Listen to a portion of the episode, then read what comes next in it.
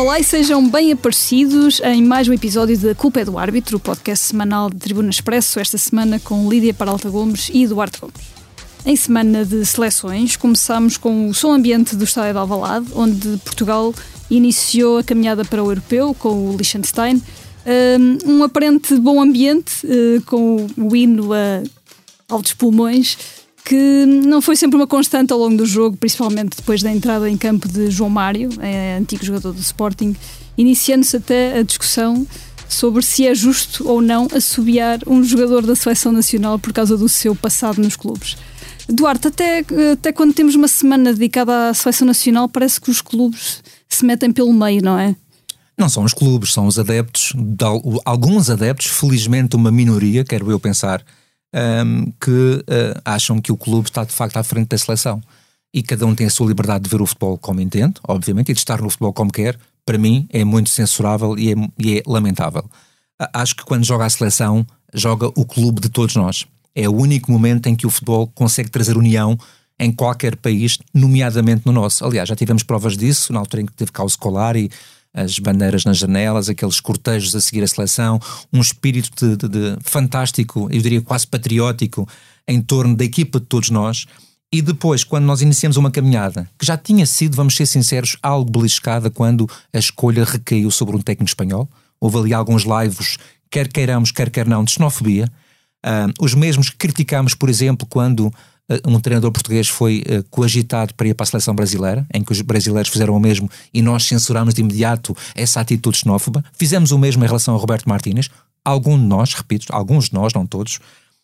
e depois, quando o João Mário entra em campo, claramente é assobiado o que é apenas vergonhoso. Mas vamos ser sinceros, uh, Lídia, foi o João Mário em Alvalade, poderia ser o Pepe ou Otávio na Luz ou em Alvalade e qualquer outro jogador que fosse, digamos assim, persona não grata para quem estivesse no estádio. Portanto, o caso concreto é apenas o, o mote para um assunto maior que é, de facto, a falta de cultura desportiva e de educação e até de empatia que as pessoas, algumas pessoas têm, é lamentável e, e viu-se isso em Alvalade. Como estavas a dizer, hum, acho que há, há, uma percentagem de, de, de adeptos que que gosta mais do clube do que, do que a seleção, e são, não é, não é uma coisa que eu, que eu vá julgar.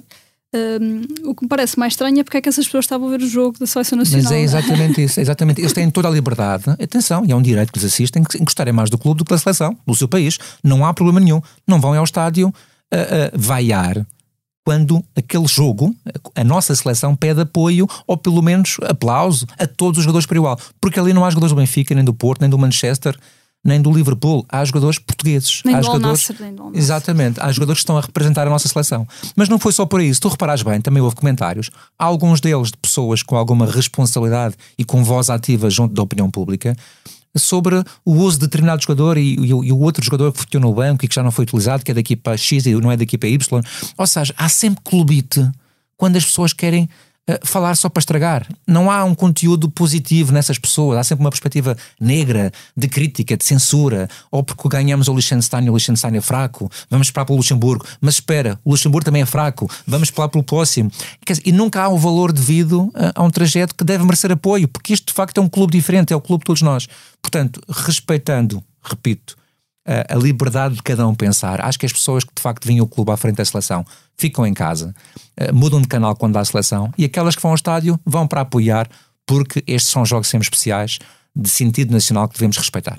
Eduardo, como é que viste hum, uma, a tomada de posição da Federação Portuguesa de Futebol através de, de, um, de, uma mensagem do presidente, Fernando Gomes, que veio criticar estes assobios e há logo uma enxurrada de críticas, porque parece que estamos aqui no é preso por não se ter, por ter-se cão ou não se, não se ter, que é quando não se diz nada, não se diz nada, quando se diz também se cai em cima. É tal e qual. É como tu dizes, na perfeição. Se não tivesse dito nada, era criticado porque era um silêncio perante o que aconteceu ao falar, na minha opinião, muitíssimo bem, é criticado porque não falou noutras ocasiões quando aconteceu isto e aquilo. Acontece exatamente o mesmo com os árbitros. Se os árbitros não reconhecem um erro, são os arrogantes, uns prepotentes que são incapazes de ter, de ter sentido crítico. Se reconhecem um erro, lá está ele a pedir desculpa outra vez, quando foi o jogo tal e tal e tal, ele não fez isto.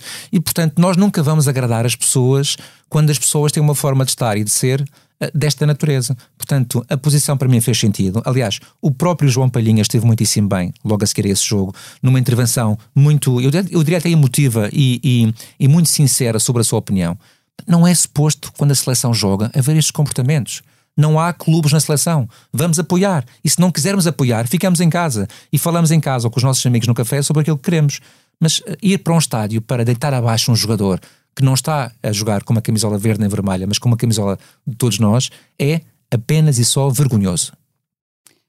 Depois deste momento menos, uh, menos bom sobre, sobre esta dupla jornada da, da Seleção Nacional, a primeira com, com o Roberto Martínez à frente, à frente dos, dos destinos da seleção, uh, a nossa análise aos lances vai focar-se essencialmente no jogo, no último jogo, do Luxemburgo-Portugal, até porque o Portugal-Liechtenstein foi um jogo um bocadinho de sentido único, em que basicamente só, só se jogou junto à, à, à baliza do Liechtenstein. O Luxemburgo-Portugal teve um bocadinho mais história, uma boa exibição de Portugal, mas também com alguns lances que podemos, podemos analisar.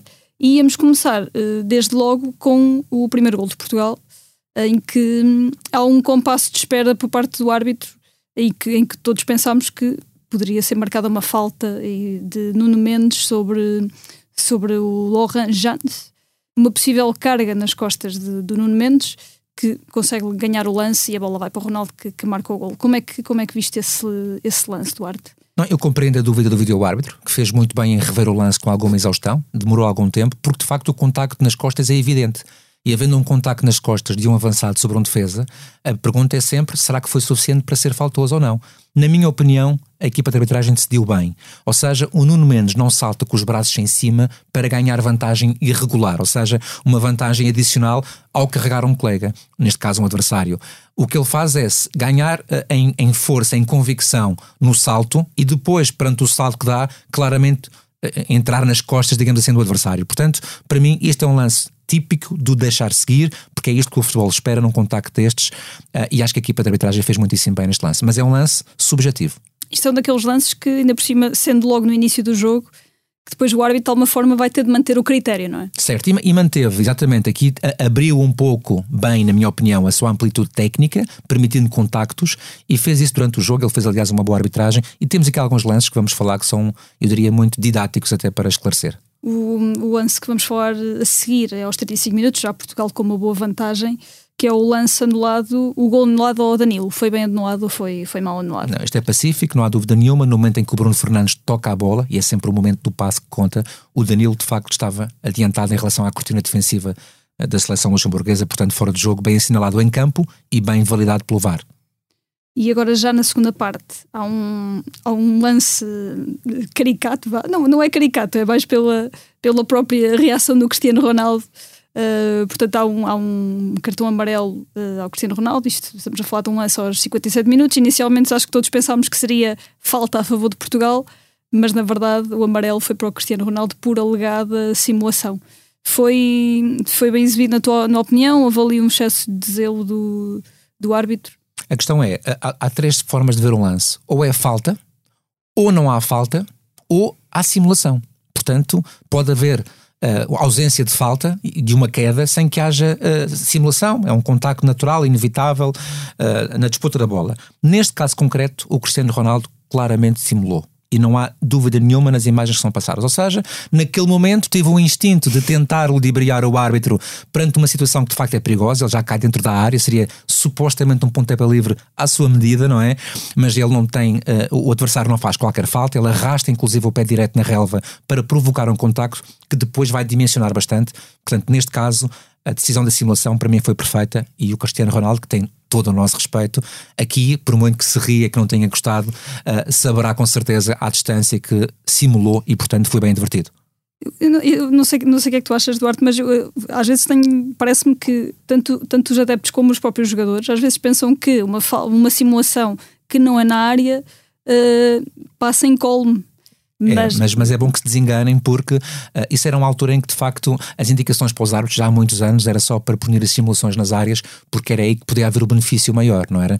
O árbitro poderia ser enganado e marcar um pontapé de penalti indevidamente. Há muito tempo para cá, há várias épocas, que a simulação que seja grosseira, que seja evidente, esta foi, uh, em qualquer lado do terreno de jogo, inclusive no meio campo, deve ser punida com cartão amarelo. Claro que às vezes entra aqui um pouco um bom senso do árbitro na forma como tenta gerir o que é que é aquilo muito claro, o que é que é a simulação grosseira. Mas se de facto for muito evidente, as indicações são sempre punir com cartão amarelo. E pontapé livre indireto, neste caso, para a outra equipa. Depois, já, já na reta final do encontro, há um penalti por, por infração sobre o Rafael Leão, que ele depois acaba por não conseguir marcar. Um, é um lance em que faltou, fica, ficou-se na dúvida porque há grande novidade, há pontapé de penalti, aliás, mas não houve cartão amarelo. Certo, e aqui é só para recordar algo que já vimos falando ao longo do tempo, nunca é demais o esclarecimento. Quando um jogador corta um ataque prometedor, como era o caso do Rafael Leão, que entrava pela esquerda com perigo e é rasteirado. Quando esse corte de um ataque prometedor, que teoricamente dá cartão amarelo, é na disputa pela bola, na tentativa de disputar o lance, há um decréscimo disciplinar da situação, ou seja, o amarelo passa para sem cartão. Se estivéssemos a falar, por exemplo, de um corte de uma clara oportunidade de gol, de um jogador isolado, em zona frontal, que teoricamente seria para vermelho, se o jogador que faz a rasteira tentasse jogar a bola e não fosse negligente na sua abordagem, o vermelho passava para amarelo. Portanto, aqui estamos a falar da tal situação do fim da tripla penalização, que neste caso concreto também se aplica ao cartão amarelo para não dar nada. Portanto, a decisão foi correta, o pontapé de penalti é indiscutível, o, jogador tentou claramente jogar a bola, chega atrasado e rasteira o Leão, que é fortíssimo e é muito rápido, e portanto tudo certo, pontapé de penalti sem ação disciplinar. Depois, o, na marcação de, do penalti pelo próprio Rafael Leão, um, o, a, a, o penalti é defendido e fica aqui a dúvida se a defesa do, do guarda-redes do, do, Luxemburgo uh, é legal ou não. Certo, e aqui é importante que as pessoas percebam que quando um pontapé de penalti é defendido, o VAR está obrigado a perceber se o guarda-redes cometeu alguma irregularidade. Aliás, se o executante também, como é óbvio, não é? Neste caso concreto, eh, o pontapé foi bem batido, não houve dois toques na bola, não houve nenhuma simulação ilegal, tudo certo. Em relação ao guarda-redes que beneficiou porque defendeu, a questão é perceber se ele tinha, por exemplo, os dois pés adiantados, porque não pode e na verdade quando se para a imagem percebe-se que o pé esquerdo do guarda-redes, e eles treinam isto, desde que a regra mudou, eles próprios treinam os pontapés de penalti, eu diria, uh, mais recuados, digamos assim, a sair dentro da baliza para fora, para não correrem este risco de ter os dois pés à frente da linha quando o pontapé é batido. Uh, ele tinha de facto o pé esquerdo sobre a linha, portanto tudo certo, a defesa foi legal e daí a não intervenção do VAR. E depois de analisarmos os uh, lances que deixaram mais dúvidas no Luxemburgo-Portugal, que Portugal venceu e muito bem por 6-0, Uh, vamos passar ao tempo de compensação. Duarte, uh, vamos falar aqui de, de uma questão que, que, até já, já falámos aqui em outros, em outros episódios, mas recentemente Roberto Pruso, que é um, um jogador histórico da, da Roma, uh, defendeu que, que o clube tivesse árbitros estrangeiros a arbitrar os seus jogos, enfatizando um pouco aquela velha ideia que termina, assim terminariam os alegados benefícios, para, para a equipa contrária.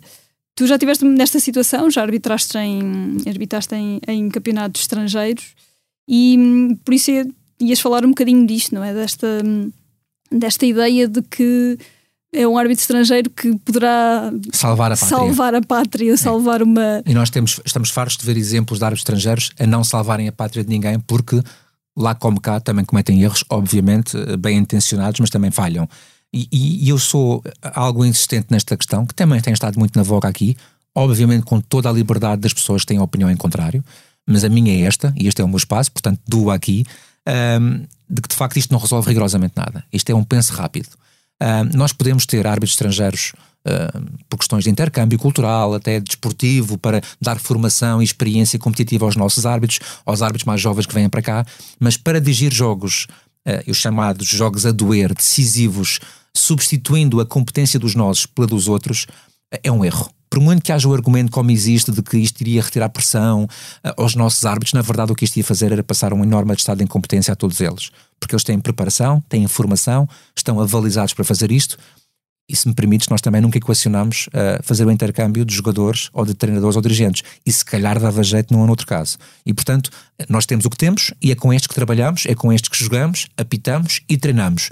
E, portanto, o que importa mais do que estar a fazer trocas desta natureza, que não resolvem nada, inclusive nós temos exemplos recentes de arbitragens que prejudicaram equipas portuguesas. O caso do Sporting é paradigmático na primeira mão com o Arsenal, uma falta sobre o pote claríssima que não é assinalada.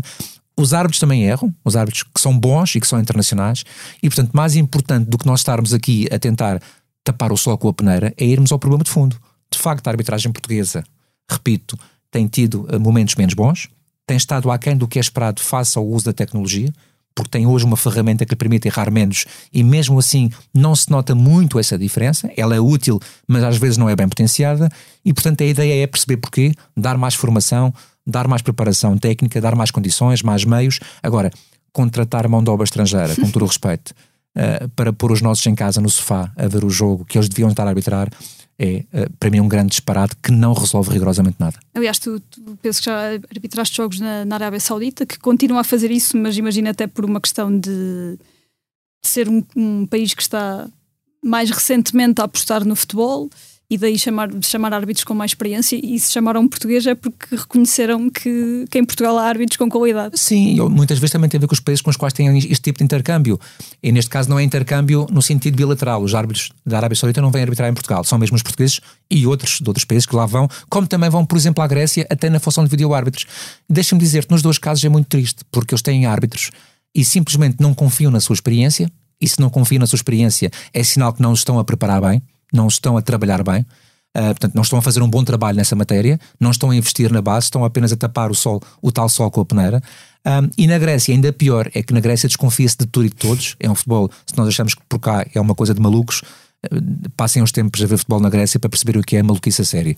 Um, e portanto, eles não confiam nos árbitros deles, que são alguns deles internacionais categorizados, e pedem árbitros estrangeiros. E não raras vezes, esses árbitros estrangeiros, até portugueses, têm grandes problemas em campo porque não resolvem rigorosamente nada. A Grécia é, aliás, o exemplo típico de que uh, esta não é uma solução, ainda que usada como paliativo. Portanto, eu achava que devíamos pensar as coisas com outra calma, com maior reflexão, para atacar a base e não apenas a, a espuma.